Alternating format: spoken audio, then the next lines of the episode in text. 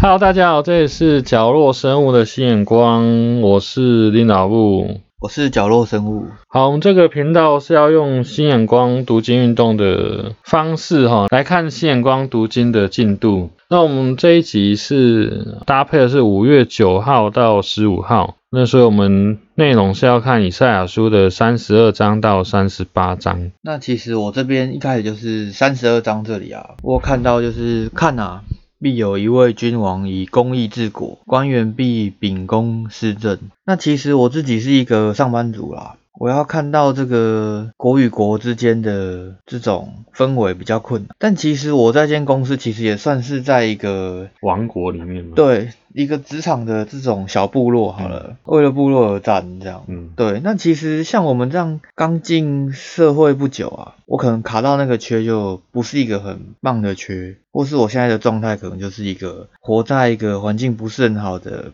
犹太人这样子的感受里面，那这边就是提到会有一个好的君王产生啊，那我会不会我现在状态可能就像犹太人一样，我在一个不好的环境里，但是我还期待一个好的君王出现的，对，对，所以这时候我就要自诩我是一个基督徒啊，我可能环境给我的工作不是很好，上面对我态度也不是很好，甚至根本都不信任我，但是我还是要很积极、很努力的工作。为了我那个将来会出现的那个好的公司吗？我应该这样思考以赛亚书吗？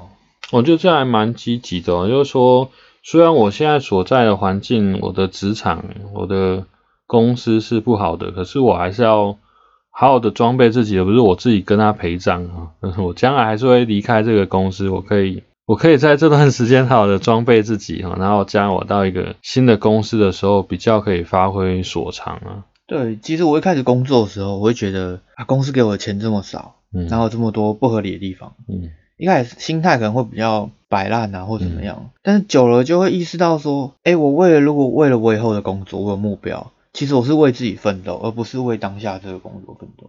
嗯，真的，我觉得台湾可能一开始都会让你觉得比较低薪，但有时候要看产业结构了哦。嗯。可是即便这个产业是赚钱的话，我觉得一开始我们都会，一开始老板们都还是会习惯给新进的员工是低薪的。对。那好像有一段不是那个法定的试用期，而是比较长的那种试用期。那可能你后来随着你可以接的 case 越多，然后你帮公司赚的钱越多。公司给你的薪资才会比较合理呢，所以一开始很多人都会被那个几万的那种薪水有点被限制、画地自限，嗯，有点吓到吧？就是说啊，那么那么少的薪水我不要。可是有时候我觉得还是要鼓励说，如果整个产业是健康的话，可能去蹲个几年，还是可以有调升的机会啊。所以我看以赛亚书，我就真的有这个开始这种。蹲的感觉，嗯哼，会出现，或是有时候我做一份工作是为了自己，就是环境再怎么不好，我就是展现我应该做的事情。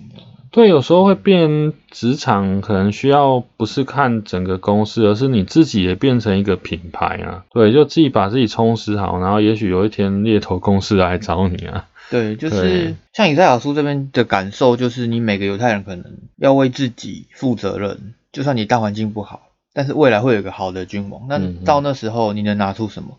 就是你这段时间的坚持，这样。嗯嗯，OK，我觉得很有意思的观点哦。因为一般来说，很多人都直接把那个君王就套到，特别基督徒啊，就把那君王套到耶稣基督身上，然后好像故事就是反正都是指向耶稣基督。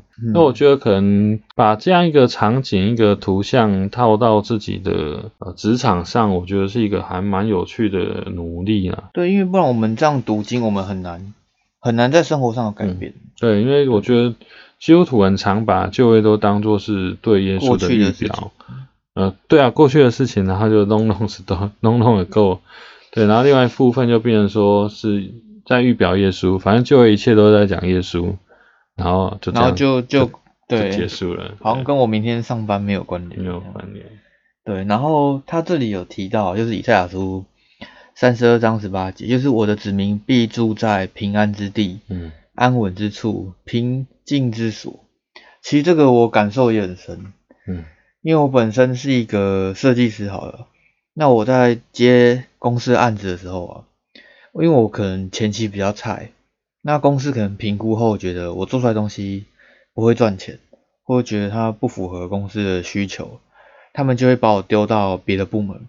甚至叫我打杂，或是叫我去做一些我觉得我练不到设计事情，那我自己会觉得没有未来这样子，那我可能自己就会离职，那他们还可以省一笔这个资遣费啊，或是这种主动叫你走这种这种动作啦，那我就很难相信我的，就像我可以住在一个平安之地、安稳之处，就觉得我的工作其实是很有挑战性，但对我来说也是。很难长久啊。那我看到这经文就觉得说，就像我刚刚讲一样，我在这边好好努力，不管我可能三四个月后公司还是觉得我做的东西不会卖，但起码我要为了我的之后的工作，在这段时间内冲刺，而不是说我现在拿多少钱我就做多少事这样。嗯，我觉得这其实还蛮有意思，因为通常大家在职场上，很多人有些人啊，就会希望找一个那个给当调卡练退休的环境啊。哦，真的吗？对，然后就是。上班就开始在退休的状态，对，就比较混吃等死哦。不过我觉得你的想法会比较健康，就是说还是要一个比较良性的竞争。对，那我在这个竞争当中，我知道，对我可以成长，那这样也可以有帮助到我。虽然过程中一直吃瘪，嗯，然后很辛苦，在打滚这样。嗯，对，反倒是一一上去职场，然后就很安逸的，反而他的竞争力是薄弱的。那到时候万一有什么变动发生的话，他也许就没有办法马上就接到一个新的工作。那他可能之后就不太会有机会站起来。对对对。那我觉得我现在可能在打滚，就像犹太人们在受苦好了。但是这边就是有给他们一个希望，一个终景这样子。对。然后我在这边读到一个比较奇怪，就是以赛亚书三十三章的第一节，就是你们这些毁灭别人，自己还。为被毁灭的人有祸了，等你们 毁灭完了就毁灭你们。那我就觉得，哎，我在职场上碰到一些小人啊，嗯，或是很那种很情绪化的主管，嗯，我可不可以用以赛亚书这里讲到的，他现在诋毁我，那之后可能上帝会处罚他们，我可以这样想吗？哎，其实可以呢，我觉得，当然很多时候那个主日学老师啊，或者说教会会说我们要有好的德性啊，要以德报怨啊。可是我觉得在就业当中，适时的去诅咒别人，好像是很常见的东西。你会觉得是一种公益上的追求？也不是公益上的追求，哎，只是纯粹就是说，如果以你在职场上，你你刚刚说的经验啊，就比如我遇到小人，对，遇到小人，你刚刚说是可以诅咒他吗？那我觉得以就业来说，特别诗篇很多那种诅咒诗的话，我觉得是 OK 的。你 OK 的点是，就是说，其实这种东西也出现在圣经里面了，对，因为我们不是都告白说那个圣经就是上帝的话嘛，然后就很好的啊，所以我是可以透过这个学习这样去应对这样的。也不是说应对，就是说它是一个正常的情绪抒发，就是我心里可以觉得，对，就是我不要主动去攻击他，因为他现在攻击我，和上帝之后会攻击他，就不是。对我，我觉得很多大卫很多诅咒师也都类似的想法，就是说上帝啊，因为我在看啊，我的仇敌这样的敌对我，上帝也要为我伸张正义啊。或是上帝为你，你不用主动去承担。对对对对对，其实我觉得旧约诗篇或呃里面当中很多类似这样。的的恳求吧，然后他甚至还会说：“我要把我的仇敌的小孩就丢在石头上，把它砸烂啊，怎样的？”哦，我觉得那个东西也不是说他真的有能力去做到这种事情，把人家砸烂什么的，而是他是一个无能力者。然后他请求上帝伸张公义，没有，他只能在那边大声嚷嚷这样。嗯，对，然后当然他会想要希望伸张正义，可是我刚刚讲那一段是说他自己要做这个事情。哦，他自己要把人家的小朋友丢到石头上砸死啊什么的，这个我听起来蛮有感觉。你也有时候会想要我老板一直叫我加班，我就很想把他把儿子想要做这种事情啊。OK，有些人是玩那个射击的手游，然后就想要射击老板。对，可是我觉得。就像我刚刚讲，其实诗篇当中有一些诅咒诗也是这样的内容啊，就是圣经当中也收录了这些祷告文啊。我的理解是，上帝其实也接纳这种情绪抒发，因为因为讲难听点，他不是真的，他不是真的，他去计划去要做什么事情，然后要把人家怎样，而是一种我交托吗？嗯，应该是一种呐喊吧。哦，就说我真的是无能为力了，然后我真的是气气到不行，然后我就我就想要做这种事情。有时候一些长辈啊，在说那个真的这种小孩气不过，然后很气很气这个小孩，就亲生的小孩，很气很气的时候，他说早知道你一出手，我我就把你闷死。你没有听过这种类似的？他不会真的做这个事情，可是他就是那种很气化，这就气化。所以我觉得有时候在职场上累积一些气啊，有时候我觉得上帝也会容许这样的气化。所以可能就是我们在受苦受难的时候，我们看到这个，我们会比较觉得安慰吗？对，得到安慰。可是那也不是你的事，那是上帝会去审判。对对，如果以那个报复来说，上帝比较明确的要求是说，报复是上帝的事情。OK OK，那我就比较理解我们怎么看这种类型的。嗯，对对，其实，在诗篇当中或智慧文学先知书当中，有很多这种报复诗啊，就是说啊那个。谁欺负我啊，将来就不得好死啊。嗯，对，其实我觉得有时候我们基督徒这部分被阉割了吧，尤其就业当中都有这些东西，可是好像我们会变一个，我们现在比较避而不谈。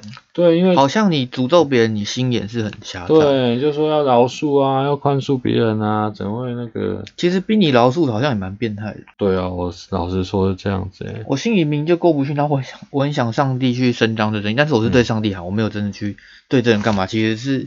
蛮常出现的经文，这样。对，我觉得饶恕要整体来看啊，就第一个大的架构是因为我们也需要上帝的饶恕嘛，嗯，所以呃，上帝会希望说我们饶恕别人，然后他饶恕我们，就大家都一团饶恕这样，这是比较大的架构啦，因为我们自己也需要上帝饶恕我们。哎，听你这样讲，我蛮有感觉嗯，比如说我今天呐喊我老板，嗯。但其实我同事呐喊我，对啊，对啊，冤冤相报何时了？对，所以后来放在一起，我会饶恕我老板，是因为哎，我也得罪别人，对，这样我就可以。没错，没错，我觉得大的架构其实是这个东西啊。那另外一部分，我觉得还有一个蛮务实的东西，就是说别人得罪你，可是他要来回头找你要和解啊，你懂吗？就是说。我觉得比较重要的是关系的修复吧。我觉得这个东西蛮重要的，而不是说一个愿打一个愿挨，然后他一直得罪我，然后我一直饶恕他。对，我觉得那个变变态了吧，就是他其实也没有。觉得自己做错什么，反正你就好欺负。那好像，呃，基于主日学老师或是幼稚园老师的要求啊，我去啊，请你原谅我。哦，这样好负责。对，然后我，然后我就去，我就基于幼稚园老师或者主日学老师的要求，我就原谅他。我觉得这样是变态吧，就是有被欺负啊，我原谅你，我原谅。我觉得他也没有跟我讲为什么我要饶恕。对对对，我记得我看过一个蒙特梭利的那个呃说法，我觉得还蛮有意思的，就是说蒙特梭利比较多在讲。讲幼儿教育嘛，嗯，那就是说那个某甲好了，然后就把某某 B 打哭了，而且就推倒啊，然后受伤啊，就是弄他。对，那通常呃某甲是加害人吧，某 B 是受害人。对，那通常一般的主日学或是幼儿园的要求，就叫某甲去跟去道歉，去道歉，然后就没事了，对不对？对。我觉得蒙特梭利他会要求某甲你要陪他，就要陪那个被害人，因为他因为他整个等于两个人在玩嘛，嗯，可他的游戏时间因为你这样粗鲁对待他的游戏时间没有，所以相对来说那个你的游戏时间会扣，然后赔到他身上。不是，就是说两个人在玩游戏嘛，对不对？嗯。然后我是某甲，我把你推倒了，嗯，那也是受伤，然后你只能去医务室包扎。那我之后很多，对，以你的你的下你的休息时间就没有了嘛。对。可是。一般来说，就我只要道歉没事，我就去玩我的事情了，对。然后那个蒙特说是连我这个家人，我连你的时间都要赔偿，所以我至少要陪在你身边。另外一种的平衡啊，对，这样就比较公平。嗯，你就不是你不是可以白白的被原谅。对，就对啊，就很很多小朋友就很多其他人就说啊，你就道歉，然后他就自己去去。但过两天他又特别。对，我觉得有有些那个。有些社会新闻也是这样子啊，对不对？就是说他去做很很很糟糕的坏事情，然后人家去给他堵麦，然后他说：“哎，我道歉过了。”哦，那就我道歉过就没事了嘛。幼稚园老师就这样教我的嘛，所以我不需要有什么损害赔偿啊，或者什么样的概念。我造成别人的损失，那我无所谓，因为我但是我没有我没有损失。对对，然后我只要嘴巴上说我道歉，对不起，然后我就可以做我的事情。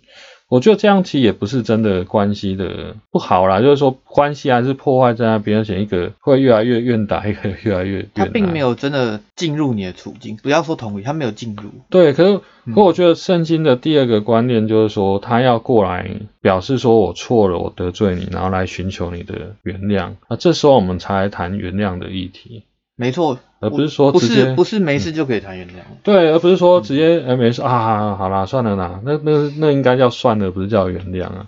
嗯，对啊，反正我是一个好人，然后我就就我就是一个老好人，我就一直被欺负。我觉得这期也不是圣经当中提到的原谅，所以我在谈这部分的时候，我觉得有两个大的架构啊，一个就是说我们自己也有不对的地方啊，第二就是说那个。是一个关系的修复，而不是说哦，这是一个德性啊，我就是要做一个原谅别人的人。OK，那在这个章节的后面呢，提到一个故事啊，嗯，就是以色列他们被围攻嘛，嗯，然后他们那个亚述啊，就是有来对他们叫嚣啊，说就是你们归顺我啊，你们就可以过好的日子啊，就是不是归顺耶和华就归顺我也可以这样子。就他讲完这个点之后啊。就那个耶和华天使就到亚述营中啊，杀了他们十八万五千人。然后有一天，就就这个将军他在 庙中祭拜他的神明的时候啊，他儿子突然拿刀杀他，这样，嗯，就是这个插曲吧，就是算耶和华有这个让。以色列人被灭的计划，嗯，然后途中有人是直接得罪上帝。哦，对啊，这我觉得真的在就业当中是很明显的图像啊，就是说它也许也是一个革命的东西，就是你读那个木马屠城记就很明显嘛，就是说两个两个阵营之间的战争不是只有两个阵营之间的战争，它他们的它背后是有神明的力量啊，嗯，所以上帝的这一招，他就是说，虽然这个国家它衰微，然后被欺负。但是我没有啊，就是是我故意让他被欺负了，但我本身还是很强盛的啊。就这个价值观要看清楚。对，这个这个神明的本身是很强盛，所以虽然是我容许你来欺负我的百姓，可是你如果真的得罪到我，你还是会不得好死。我觉得这个是很很有意思的一个观点啊，就是说在当时候，人家认为国家的衰弱也代表这个神明力量衰弱。